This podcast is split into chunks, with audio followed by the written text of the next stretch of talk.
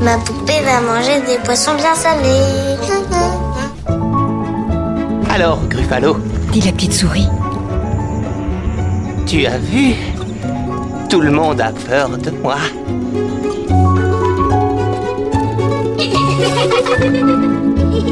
Le dernier d'une famille de bûcherons qui décidèrent de les abandonner dans la forêt. Enfantillage, le rendez-vous des livres pour enfants.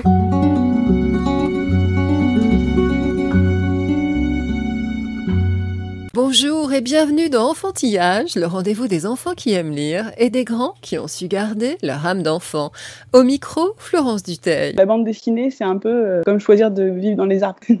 ça isole aussi. Là, j'ai passé un an à travailler seule dans mon bureau. Il faut être un peu obstiné, un peu tête brûlée pour euh, se lancer là-dedans. Pour son premier livre aux éditions Jungle, la jeune dessinatrice Claire Martin adapte Le Baron Perché d'Italo Calvino en BD. Côme, 12 ans, le héros de cette histoire arborescente, se fâche avec son père et grimpe dans un arbre, bien décidé à ne jamais en redescendre. Il tient bon, ne remettra plus jamais les pieds par terre et vivra pleinement sa vie à quelques mètres du sol, en parfaite incarnation des idéaux des Lumières. En fin d'émission, nos derniers coups de cœur dans Tout Nouveau Tout Beau, mais voici la chronique littéraire de Rémi. Je m'appelle Rémi, je suis un énorme lecteur. Un jour sans lecture, c'est comme euh, un jour sans repas, quoi. Mon livre préféré.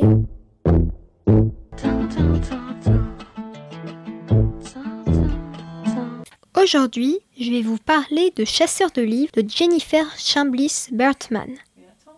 La vie est un jeu, et les livres en sont les jetons. C'est la devise de Garrison Griswold, auteur de best-sellers et créateur de Book Scavenger. Ce jeu de société addictif, grandeur nature, fédère à travers le monde une communauté de milliers de dévoreurs de livres, fans d'énigmes et de chasse au trésor littéraire. Leur rêve à tous, gravir, à chaque cryptogramme déchiffré, les échelons honorifiques de Book Scavenger, qui portent les noms des plus célèbres détectives de la fiction. Alice Roy, l'intrépide blonde au volant de son cabriolet vert, Sherlock Holmes, le vénéré limier de Baker Street, mais aussi Sam Spade, le héros du Faucon maltais de Dashiell Hammett, Miss Marple, l'héroïne d'Agatha Christie, et le tout premier d'entre eux, chronologiquement parlant, le Dupin d'Edgar Allan Poe. Mais patatras, dès les premières lignes du livre, le créateur du jeu culte, surnommé le Willy Wonka de l'édition, est déclaré game over. Mourra-t-il avant de dévoiler son tout dernier jeu? Ses lecteurs en perdent le sommeil. Et parmi eux, Émilie, 12 ans et 9 mois d'existence, l'héroïne de Chasseur de livres. En matière de lubie littéraire, l'ado a de qui tenir? Son père, correcteur dans l'édition, est totalement obsédé par son idole, Jacques Kerouac. Comme le héros de Sur la route, son credo est nulle part où aller, c'est-à-dire partout. Résultat, la famille déménage tous les quatre matins. C'est d'ailleurs autant un choix de vie qu'un projet éditorial, puisque les parents d'Émilie alimentent ainsi un blog intitulé 50 maisons dans 50 États. La jeune américaine ne comprend pas ses parents qui mettent les voiles à peine installés. Pour elle, c'est comme commencer plusieurs livres et n'en terminer aucun. Malgré sa courte vie, elle a déjà vécu dans huit États américains au moment où le roman commence. Cette fois, la tribu jette l'ancre en Californie, et plus précisément à San Francisco, patrie du pape de la Beat Generation, adulé par son père, mais aussi de Griswold, le fondateur de Book Scavenger, que vénère Emily. Sous le pseudonyme de Wombat Mal Léché, et avec l'aide de James, le fils sino-américain de sa logeuse, et de Matthew, son grand frère néo-punk, qui ont un goût commun pour les coiffures aérodynamiques, Emily va chercher à découvrir les raisons de la mystérieuse disparition de l'écrivain businessman. C'est l'occasion pour nous, lecteurs, au fil de son enquête, de faire un brin de tourisme littéraire sur les traces du scarabée d'or d'Edgar Allan Poe. Dans un des tramways à câbles iconiques de Frisco, on serpente entre les maisons victoriennes multicolores, cap vers les lieux cultes que sont la librairie City Lights ou le Golden Gate Park, en passant par le quartier chinois. C'est brillant et bourré d'action et de rebondissements. Les prochains tomes sont déjà sous presse. On a vraiment hâte de les dévorer. Je vais vous lire un extrait. Voilà ce qu'Edgar Allan Poe et Jules César avaient en commun. Ils étaient tous les deux amateurs de codes de substitution monoalphabétiques. Les yeux rivés sur Mr. Quisling, en train de transcrire le message au tableau, Émilie pria pour que la cloche sonne ou que quelqu'un déclenche l'alarme incendie. Jules César a développé le premier code de substitution, poursuivit le professeur. De nos jours, nous l'appelons le chiffre de César. Edgar Allan Poe n'était pas seulement un écrivain célèbre, il était également passionné de cryptogrammes, à tel point que, lorsqu'il était éditeur d'un magazine littéraire, il a organisé une sorte de compétition en affirmant pouvoir résoudre absolument tous les cryptogrammes qui lui seraient envoyés. Chasseur de livres de Jennifer Chambliss Burtman paraît aux éditions PKJ dès 11 ans. Retrouvez la chronique de Rémi sur le site d'Enfantillage.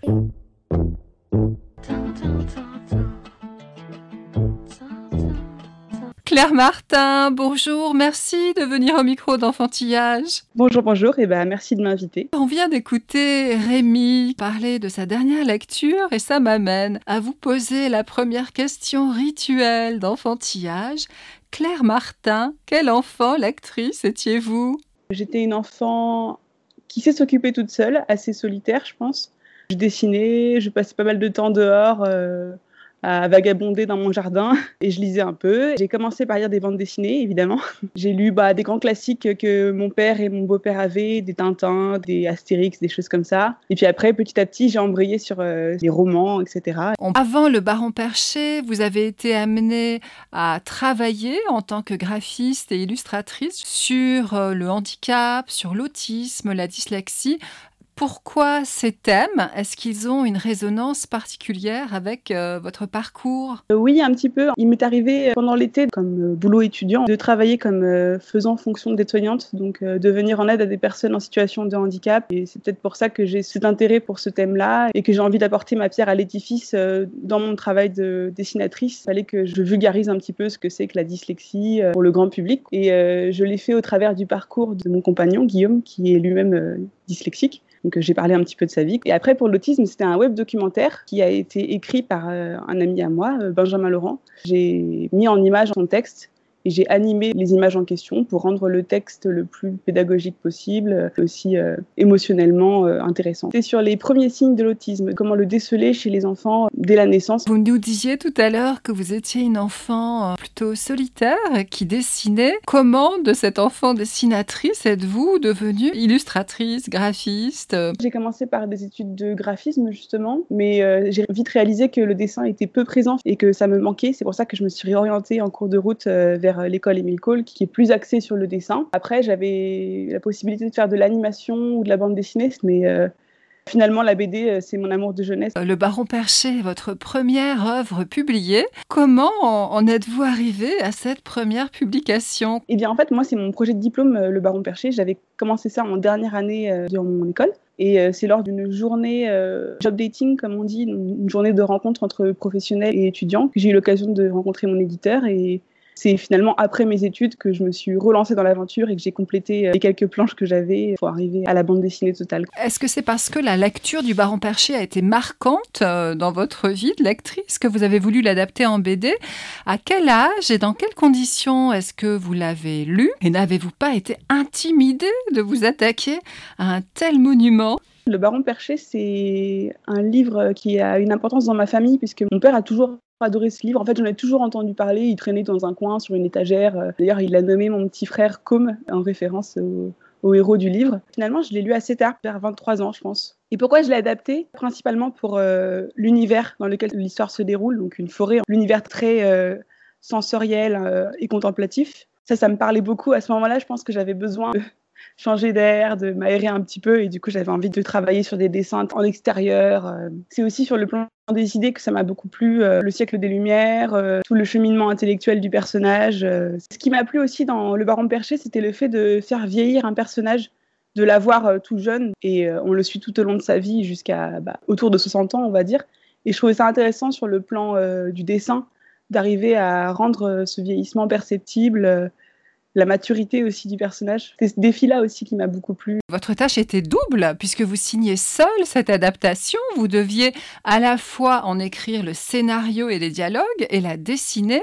Alors comment, dans quel ordre avez-vous procédé? Bah, J'ai commencé par relire le livre et je l'ai re-relu.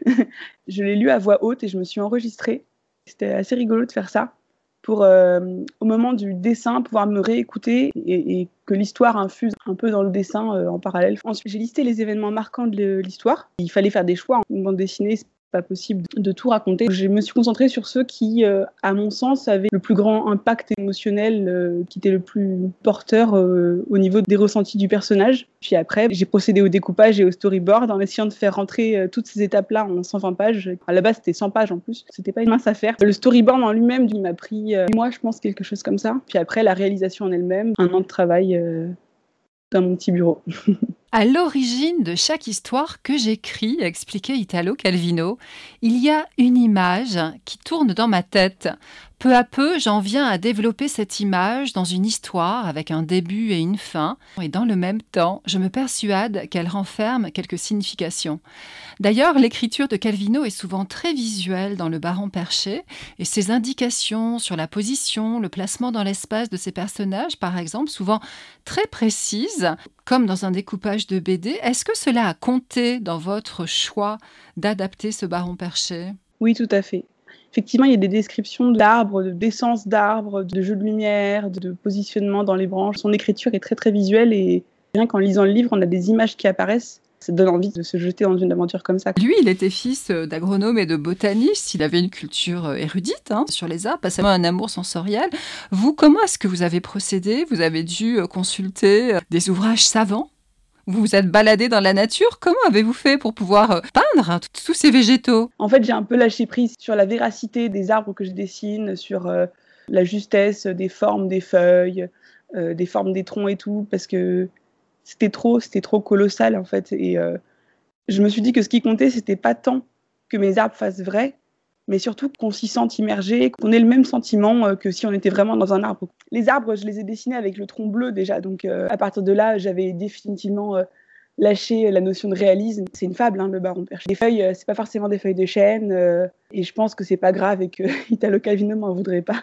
L'entrée dans votre livre est euh, hein, au milieu de l'action, mais de façon décalée par rapport au roman de Calvino, puisque chez vous, Com est déjà perché sur son arbre, et que c'est dans les pages suivantes que vous revenez sur la scène inaugurale de la dispute à table qui a motivé euh, son exil euh, sylvestre. Alors pourquoi est-ce que cette décision a été dictée par des impératifs de rythme, par exemple, inhérents à la BD Exactement. J'avais envie qu'on rentre dans l'action et dans le décor de tout le livre dès le début. J'avais envie qu'on installe le personnage directement dans l'arbre et euh, quand même il fallait un minimum de contexte. Donc euh, j'ai fait ce petit flashback dans une gamme de couleurs différentes pour bien marquer la distinction euh, de temps. Vous l'avez euh, évoqué tout à l'heure, vous avez dû opérer des choix. Ainsi, vous avez éliminé la sœur de Combe. Ce n'est plus du point de vue de son frère Blaise que l'histoire est racontée. Son père n'est plus perruqué. Combe lui-même n'est plus en catogan poudré et tricorne.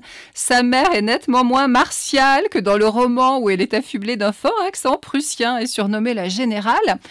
Calvino insistait sur la blondeur de Violetta, le grand amour de Combe, alors que vous en avez fait une rousse incendiaire au visage constellé de taches de son. Comment se sont imposées à vous ces modifications? Alors pour les choix d'attributs des personnages, euh, par exemple le fait que Combe soit blond, déjà, euh, il me semble qu'il est brun dans l'histoire. Pareil pour Violette, le fait qu'elle soit euh, plus rousse. Ça, c'était des problématiques visuelles. Je voulais euh, un personnage blond parce que euh, je voulais qu'il se détache bien dans les arbres par rapport au vert et au bleu. Et après, j'ai fait Violette rousse parce que je pouvais pas la faire blonde vu que Com était blond. J'avais pas trop d'attachement à ces descriptions visuelles. C'était surtout les caractères des personnages qui m'intéressaient. La sœur de Com, c'est vrai que j'ai éliminé ce, personnage parce qu'en fait une trop grande galerie de personnages ça complexifiait l'histoire j'ai préféré fusionner des personnages pour mieux les développer plutôt que euh, d'en faire euh, toute une flopée et que, à cause des contraintes de la bande dessinée, il soit trop superficiel. Concernant la mère de Combe, c'est vrai que j'ai beaucoup changé parce qu'en fait, euh, j'y arrivais pas.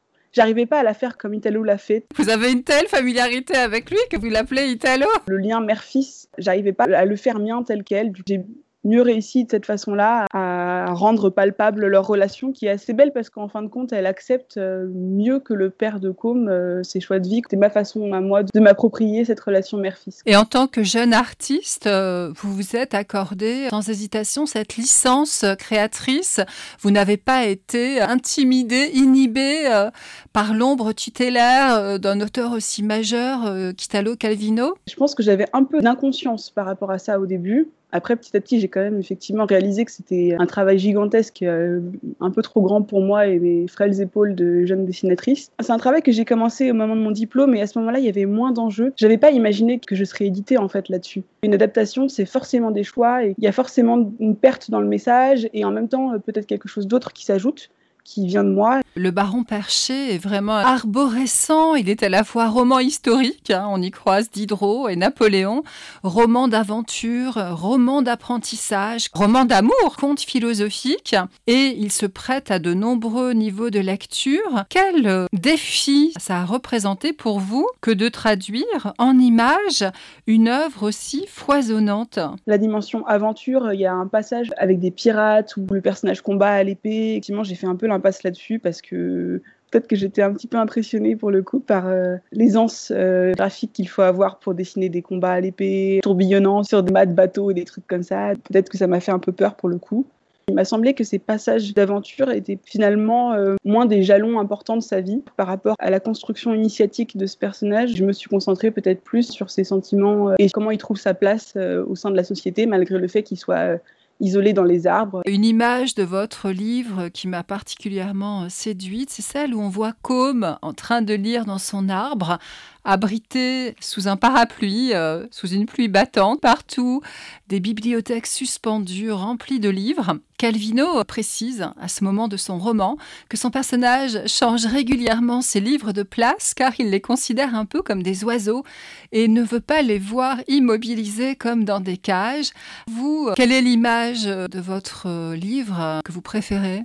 C'est une image où comme s'éloigne du giron familial et du parc dans lequel il a finalement grandi. Euh, il va euh, rejoindre une communauté. Il a son chapeau tricorne, son fusil, il a son chien qui marche à ses pieds. J'ai fait en sorte qu'on voit à la fois le sol et euh, la branche dans laquelle Com est situé, et aussi l'arrière-plan, la profondeur du décor symbolise euh, toute l'histoire. Dans ces arbres, baron perché lit Voltaire, il lit Rousseau, il chasse, il sait comment élaguer les arbres, il se fait payer pour cela, il se tient informé des derniers progrès techniques, il vit des amours passionnés et avec un enthousiasme solidaire, il fédère les villageois pour lutter contre les incendies de forêt, puis les attaques de loups. Ce solitaire qui ne fuit pas les hommes est l'ami des paysans, des brigands, des pauvres gens et avec l'obstination surhumaine qui le caractérise, comme le dit son frère Blaise, il incarne les idéaux des Lumières, à la fois dans la réflexion et dans l'action. Comment est-ce que vous avez pu représenter toutes les dimensions de ce héros? Il est éloigné de fait euh, par la hauteur des autres hommes, mais en fait, il cherche tout le temps à s'en rapprocher au travers de ses histoires d'amour, effectivement au travers euh, de sa relation avec euh, les villageois d'Ombreuse ou le voleur de fruits quand il est plus jeune. Ça se fait par petits épisodes et euh, à chaque fois, on voit que malgré sa condition sociale, les barons ne créent pas de hiérarchie. Les gens, ils les considèrent comme ses égaux. Votre livre s'ouvre sur la chasse à la glu, qui est en ce moment particulièrement décriée pour sa cruauté, puisque les oiseaux piégés sur des tiges enduites de colle servent de proie à d'autres oiseaux tirés par les chasseurs. Comme lui-même, on l'a dit, est un chasseur, mais il résout en quelque sorte le conflit de l'homme face à la nature, de la vie sauvage opposée à la civilisation, en devenant lui-même un être un peu hybride, à la croisée de la faune et de la flore, avec ses yeux de hibou, ses membres fins comme des branchettes et sa grâce d'oiseau. Il est l'ami du genre animal, une chèvre, une poule et bien sûr son fidèle basset Optimus Maximus avec lequel il chasse. Calvino, fils d'un scientifique, adorateur de la nature, libre penseur, décrit minutieusement et magnifiquement dans le Baron Perché la vie végétale et les moindres bruits de la nature. Il était conscient déjà de l'urgence à protéger notre environnement. Est-ce que c'est un thème que vous aussi, vous avez à cœur de défendre? Oui, évidemment, ça me tient beaucoup à cœur.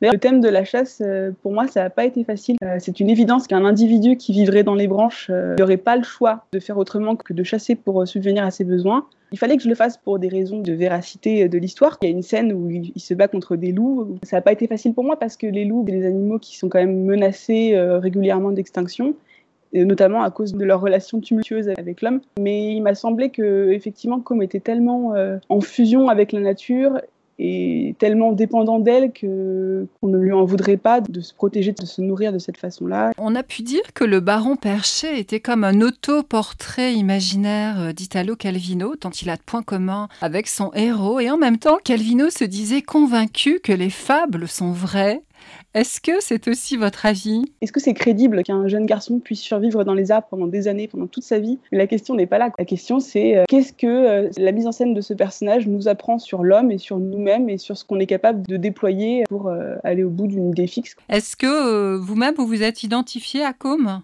oui. en fait, je trouve que la bande dessinée, c'est un peu euh, comme choisir de vivre dans les arbres.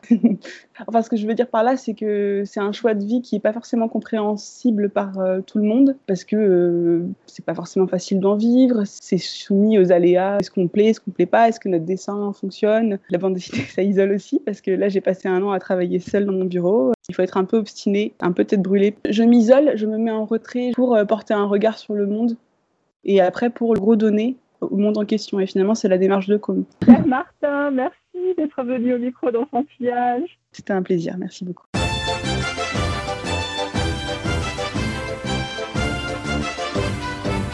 Tout nouveau, tout beau. Très différent du baron perché de Claire Martin, voici un autre exemple éclatant du talent de la jeune génération de dessinateurs. Élise de Fabien Menor est aussi un travail de fin d'études.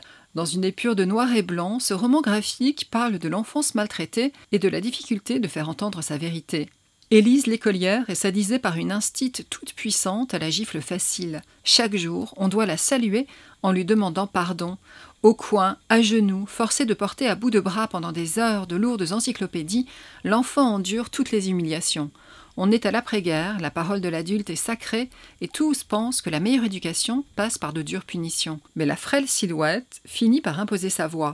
Élise est d'autant plus fort que les scènes les plus dures alternent avec d'intenses fulgurances de bonheur minuscule, l'amour d'un chien, un petit frère qui se rêve en shérif, une limace apprivoisée, où se niche la résilience. Aux éditions La joie de lire, dès 8 ans. Dans la vie, faut-il vraiment y voir clair? Les myopes doivent-ils mettre leurs lunettes? Pas selon Chloé, qui préfère voir le monde en flou. C'est certes plus poétique, mais aussi plus dangereux, car cette fois, la collégienne aurait dû écouter les conseils de maman. Si elle avait docilement porté ses besicles, elle ne serait pas montée par erreur dans le bus 666, le chiffre du diable, et si elle avait refusé les bonbons d'une inconnue, elle n'aurait pas été vendue par une atroce sorcière au marché de Witch Market. Le bus 666, titre du roman à présent adapté en BD, nous embarque dans une virée horrifique, affreusement exquise et ultra référencée avec zombies et morts vivants dans les meilleurs spots gothiques, entre du comte Dracula, mine de Lucifer ou château hanté des Highlands. Chloé est prête à vendre son âme au diable pour rentrer, mais le chauffeur du bus, bon gars sous ses dehors de squelette, va l'aider. Le sujet vraiment dark contraste avec le style quasi enfantin de la BD, comme hâtivement croqué au crayon par Chloé. Une BD de Colin Thibert, Sylvie Nordheim et Edith Chambon, aux éditions Thierry Magnier, dès 10 ans. Et Croquis, féroce visiteur du Grand Bois, est-il à la hauteur de sa réputation de super méchant? Au panthéon des peurs que le poussin Piou se repasse le soir dans son nid, euh, dans son lit, Croquis, la bestiole fantasmatique, censée raffoler de ragoûts d'oiseaux tout jaunes, occupe une place de choix devant le noir silencieux, le noir bruyant, les ombres, les mouches et les piqûres de guêpes. Un jour, pourtant, flanqué de ses deux acolytes, Guernoul et Coxy, Piou trouve la force de s'approcher du monstre légendaire. Résultat, vu de près, Croquis est plus proche du chamallow que du prédateur sanguinaire. Et Pius en fait aussitôt un ami. Un carpe diem version kawaii, à fondre de candeur et de bonne humeur. Un album d'Estelle Billon-Spagnol aux éditions Grasset Jeunesse dès 3 ans. Avec beaucoup de réussite, Claire Castillon se glisse dans la peau d'une jeune préado qui découvre les codes du collège. Sa nouvelle meilleure amie, Cléa, franco-japonaise bien plus dessalée, guide ses pas dans ce qu'on doit faire ou pas. Exemple de douze et Dante, impérativement commencer à faire la tête à ses parents régulièrement, s'asseoir près des garçons mais les dédaigner ostensiblement, et surtout, surtout, ne plus jamais jouer dans la cour de récré. Le problème de Guylaine, ce sont ses parents. Ils sont vieux. Jusqu'à présent, les tâches partout sur les mains de sa mère, le bedon et les chaussons de son père, leur Scrabble et leur Quality Street passaient. Mais là, elle se retrouve comme coupée en deux quand elle les compare aux parents des autres. Ils sont tous vaguement mannequins, stylistes culinaires véganes ou bossent dans la musique. Ils jouent à la Wii ou font la une dans leur loft dépouillé à la Marie Kondo. Guylaine réalise que ses parents feraient des grands-parents géniaux, joyeux, gentils et bons vivants, mais des parents vraiment non. L'âge, au fond des vers du titre, on s'en réjouit à la cantoche, s'il est le plus élevé possible. Mais dans la vraie vie, dur dur d'assumer des parents vintage. L'auteur excelle à dépeindre cet âge où tout s'enclenche, tout s'entraîne, tout se transforme. Sa galerie de personnages est tordante, l'odieuse prof de maths qui exècre ses pauvres nuls d'élèves, les pestes de la récré, future star de comédie musicale, ou l'amoureux transi, adepte de phrases creuses et de fromage. La classe de sixième, c'est brutal et c'est fort. C'est drôle aussi quand on y repense. Aux éditions Gallimard Jeunesse, des 10 ans. Tout nouveau, tout beau. Retour en Californie, mais très différemment du livre chroniqué par Rémy, avec les chroniques de San Francisco, Dormisted Mopin, adapté en BD. On y découvre, par les yeux de Marianne, fraîchement débarquée de son Ohio natal et accueillie à Barbary Lane par l'excentrique Madame Madrigal avec un énorme joint en provenance directe du jardin, un mode de vie incroyablement libéré. Les répliques du Summer of Love avant les ravages du sida, un livre culte, témoin de l'explosion de la contre-culture LGBT. Adaptation d'Isabelle Botian et Sandrine Revel aux éditions Stankis dès 15 ans. Ma pote m'a dit, meuf, démocratiser le classique, c'est une mission inédite.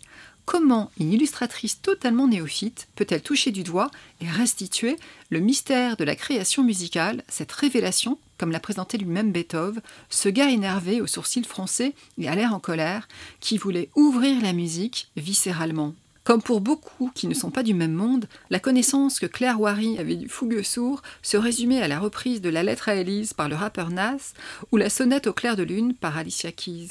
Alors, pour écrire Beethoven sur scène, elle a passé une année à la scène musicale avec Insula Orchestra et sa chef, Laurence Equilbé, en plein montage d'un spectacle total autour de la pastorale. Cette BD est le journal de ce work in progress, comme sans doute, l'art ardent, sensoriel et engagé de l'impétueux romantique a eu raison des préjugés de l'auteur, et à la fin, ses oreilles et les nôtres réclament leur dose. Beethoven sur scène, une année avec l'orchestre de Chloé Wary, aux éditions Stankis, dès 13 ans.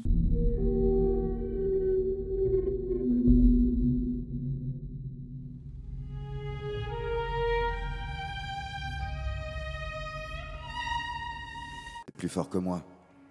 Les mers interdites et les rivages barbares m'ont toujours fasciné.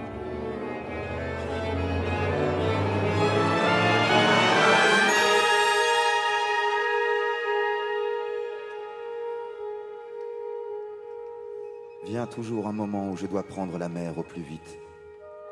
C'est ma façon de fuir la mélancolie, mon substitut à la balle de revolver. Mais après avoir tant de fois humé l'air du large sur des bateaux de commerce, qu'est-ce qui m'a pris de vouloir partir pour une campagne de pêche à la baleine? La baleine. C'est elle qui m'a ensorcelé.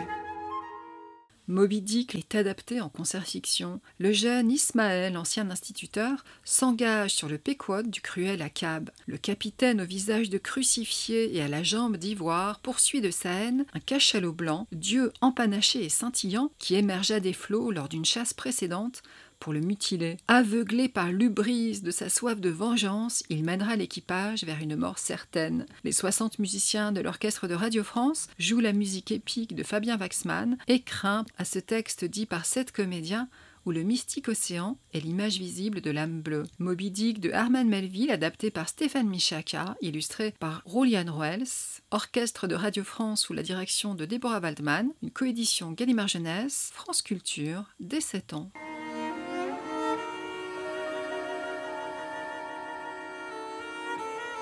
Le lendemain, dès le point du jour, les trois têtes de mât furent relevées. À peine avais-je atteint le sommet du grand mât que j'entendis. Vous la voyez là-haut? Je ne vois rien, capitaine Tout le monde sur le pont et donnez de la voile Retrouvez les livres de Tout Nouveau Tout Beau sur le site d'Enfantillage. Enfantillage.